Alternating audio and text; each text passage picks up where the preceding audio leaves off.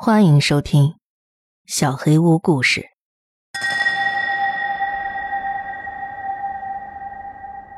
当你向星星许愿第五集。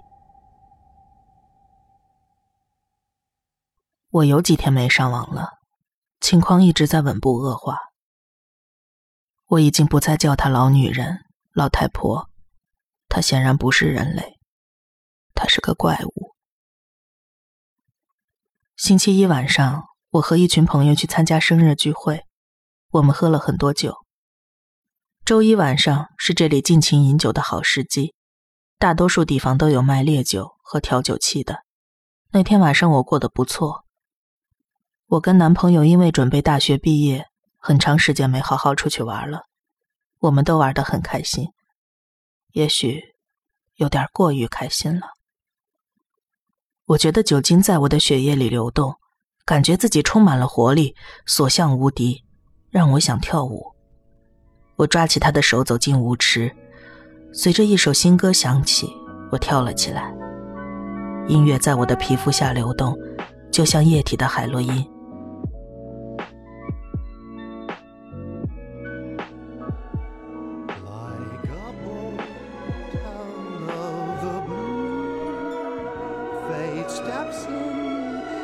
我没有注意到歌词，直到我发现自己在低声跟着唱。当我意识到自己在做什么时，我停下了脚步，痛苦地看向我男朋友。他一脸疑惑地看着我，在我耳边问：“你没事吧？你脸色很苍白。”我问他为什么这种歌会出现在舞曲里，他盯着我，更加困惑不解。他说：“没有啊，正在播放的歌。”没有歌词，我慌乱了。可能是我的心理出现问题了吧。当时大概是凌晨两点四十五分，俱乐部在凌晨三点关门，所以在我们被赶出去之前，我得准备准备。我走进洗手间，在镜子前检查一下自己的妆容。我不认识那个看着我的人。我唯一能描述的方式是，当你看到一个陌生人，跟你长得很像时，你会有一种奇怪的感觉。无论从哪个角度看，我都和当天出门之前照镜子的时候一模一样。那天晚上，我坐在家里端着一杯酒，化着妆，我男朋友还嘲笑我的歌单。不过，现在有点不一样。我的瞳孔变小了，眼球的颜色也变了。我惊恐的看着镜子，嘴巴不由自主的咧开嘴笑了。我把目光从镜子上移开，转身去了厕所的隔间。我把自己锁在厕所里，头埋在两腿间坐了下来。那么多的伏特加和威士忌，肯定是我错了。我闭上眼睛，阻止面前世界的旋转。酒精让我的眼睛出现了错觉，音乐肯定也是酒的作用，让我以为自己看到了什么，听到了什么。我开始觉得有些燥热，我把夹克脱了下来，夹克轻轻的掉到了地上。有那么几分钟，一切都很安静，闭上眼睛给我带来的黑暗让我逐渐平复了下来，头也慢慢停止了旋转。我享受着这片刻的寂静。直到我的心开始狂跳，我听到心脏砰的一声撞在了我的胸腔上，夹克上的金属扣子在地板的凹槽上叮当作响，从我身边滑走了。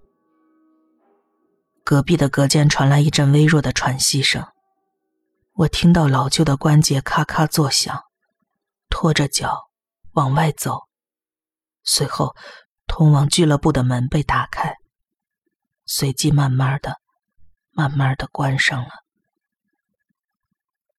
我在安静的洗手间里等了一会儿，俱乐部传来的舞曲的微弱打击声已经停止了，我只能听到外面传来酒瓶被酒保收走时发出的叮当声。也许有人进来会发现我的外套在隔间的地板上，以为有人喝醉酒把它丢在了这里。我不想知道他是怎么从我隔间的门缝里伸手把它抽出去的，我得想出一个合理的解释。但是当我的注意力被带到隔间门下的那个小缝隙时，我一下子睁开了眼睛。他躺在隔间外面，一动不动，头紧贴着地板，透过缝隙看着我。他没有动，只是盯着我，用他那副淡红色的针孔一样的瞳孔，瘦削的脸在微微的颤动。每当我看到他那个样子，血液都会疯狂的上涌，震惊的无法移动，不知所措。他又一次张开嘴，张到已经脱臼的样子，让我能看清楚他那三排腐烂发臭的牙齿。我以前还从来没有注意到，他的舌头有多黑，从来没有注意到，当他发出一声微弱而刺耳的尖笑时，他的舌头在嘴里起伏着。他把嘴张得更大了，下巴嘎吱嘎吱地响了起来。我感到他那酸臭的热气。从门缝里飘了进来，他张开嘴的时候，下颚靠在脖子上，舌头不停地翻滚，就像之前一样。我听到他嘴里传来扭曲版的“当你对着星星许愿”，我的脊背逐渐冰凉。他的胳膊扭曲着向我伸了过来，用他那副老虎钳子似的手抓着我的皮肤。我爬到了马桶上，现在我看不到他的脸了。只能看见他瘦弱的手臂在地板上扭来扭去。他退了回去，从隔间门的缝隙里只能看到一个影子。我惊慌失措地站到了马桶上，开始摸索马桶后边小窗户的锁。他扭曲的手臂让我想起了他在我家楼外爬出去的情景，就好像他读得懂我的思想。厕所的门震动了起来，我知道他已经打算爬进来了，而他。只要一秒钟就能做到。肾上腺素的力量很奇妙，我跃出窗户，滚到了窗外的灌木丛中。我躺在地上，浑身发着抖，努力让自己呼吸平复。我听到了男朋友的声音，虚弱的喊他过来帮我。当他看到我时，脸色都白了。我狼狈不堪，只是睁大了惊恐的双眼。我的脚踝扭伤的很严重。他们把我抬了出去。他看上去很生气，问我发生了什么。我把这几年来发生在我身上的事情全都如实告诉了他。噩梦成真，被怪物咬伤，占卜板自己移动，等等等等。我这次很诚实，告诉他我在厕所见到了那个老女人。我告诉他，我能从那个厕所隔间逃出来是多么幸运，否则天知道会发生什么。他抱着我走向出租车站的途中，我们都没说话。我深情的望着他，想着我何其幸运，他找到了我。突然，他脸色苍白，咬着嘴唇。我问他怎么了，他说只是担心我。今天早上我又问他了，他也很诚实的回答了我。他告诉我，自己脸色苍白，是因为我对他龇牙咧嘴，露出了奇怪的笑容。显然，我并不知道自己在笑。他还告诉我，他和在那个俱乐部工作的一个朋友联系了，看看能不能找到我的夹克。他还建议朋友，应该在女厕所的窗户上安装一些安全锁。他的朋友还笑他，说厕所隔间根本没有窗户。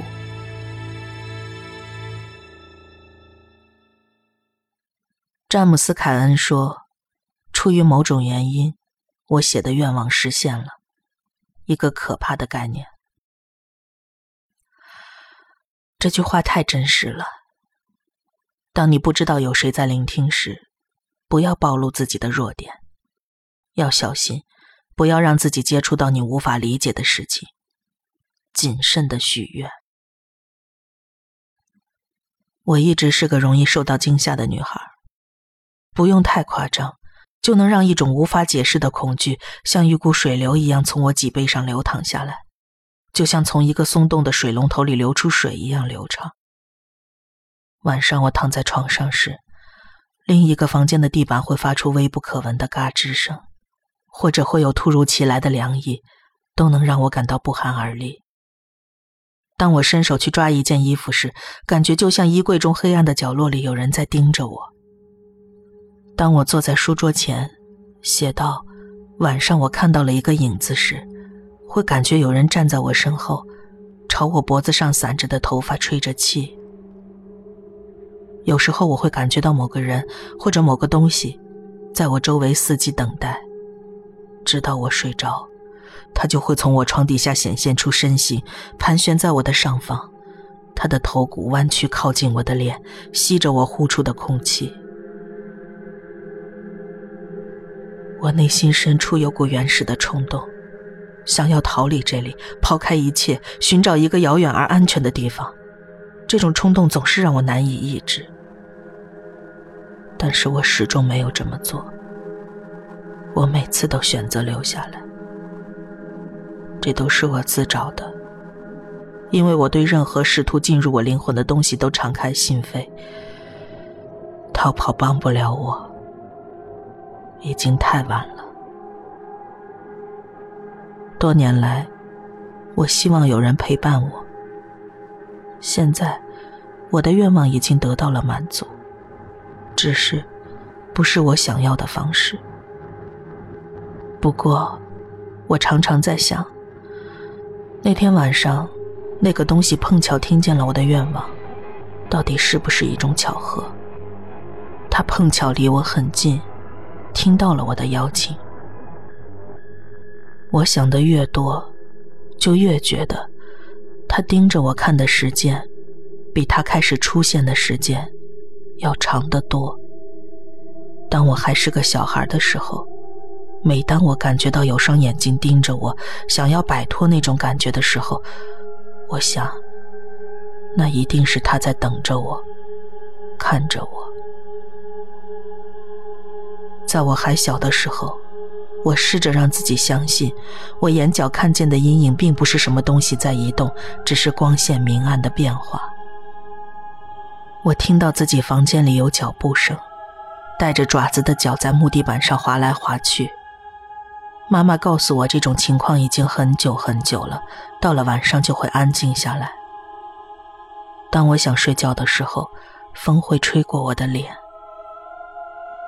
当然，我现在意识到，所有这些恐惧不全是非理性的。